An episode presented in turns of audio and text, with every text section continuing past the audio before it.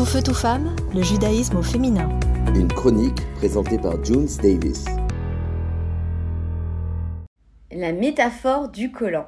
Bonjour à tous, j'espère que vous allez bien. Je suis très heureuse de vous retrouver pour ce nouveau podcast avec ce titre assez énigmatique. Vous allez voir que l'inspiration peut venir vraiment de n'importe quoi et surtout d'un geste du quotidien. Il y a quelques temps, je prenais un collant tout à fait euh, banal de ma corbeille à collants, je l'enfinais et je remarquais qu'il y avait un petit trou à l'orteil, mais vraiment un trou assez minuscule. Je marchais dans mon appartement, je faisais ma vie du matin, et plus le temps passait, et plus je me trouvais assez inconfortable. Tout ça était dû à cause du collant qui me serrait à la taille. Bon, je pense aussi que les fêtes sont passées par là, et ma silhouette a pris cher. Bref, il n'était que 7 heures du matin quand je sentais que mon collant, quand même, euh, me serrait vraiment à la taille, et j'avais assez du mal à respirer. Je continuais de m'agiter dans mes préparatifs et par flemme, j'avais pas envie de me changer et surtout je ne savais pas si j'avais euh, un collant de rechange. Pourtant, c'était bizarre parce que quand je l'ai mis euh, quelques minutes avant, je me disais bon bah ce petit trou en fait ne va pas avoir trop de conséquences. Et pourtant, sur le bas de la porte, quand mes enfants étaient prêts pour aller à l'école et moi prête pour aller au travail, euh, je voulais pour appeler l'ascenseur j'étais vraiment pas bien et je me disais bon bah c'est pas grave, je vais l'enlever, je vais me changer, au pire, euh, même si j'en ai pas d'autres, bah je vais grelotter de froid, on s'en fiche. Je vais pas sacrifier ma journée et me trimballer ça et avoir mal.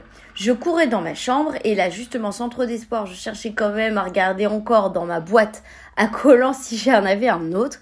Et miracle, non seulement j'en trouvais un autre, je voyais qu'il était neuf, je l'enfilais et il m'allait comme un gant, il était soyeux, doux, confortable, et il me tenait encore plus chaud que le précédent. Le changement m'a pris 30 secondes seulement parce que j'avais décidé d'arrêter souffrir.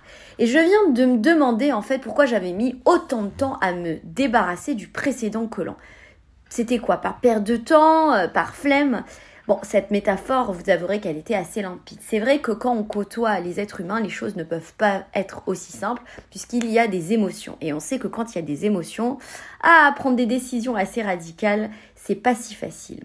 Mais c'est vrai que quand on comprend en fait qu'une personne nous est nocive, il est beau aussi de mettre de la distance.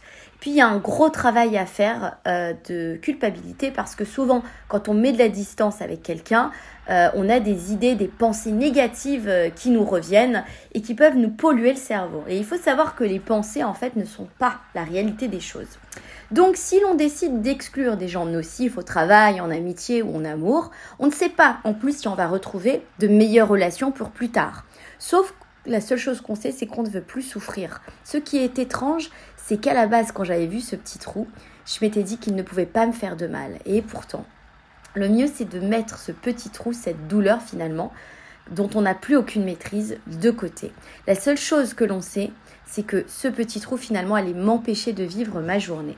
Donc si l'on décide de mettre de la distance avec quelqu'un, avant de chercher un nouveau collant, c'est bien de mettre un pansement sur les plaies et ce pansement se nomme le temps.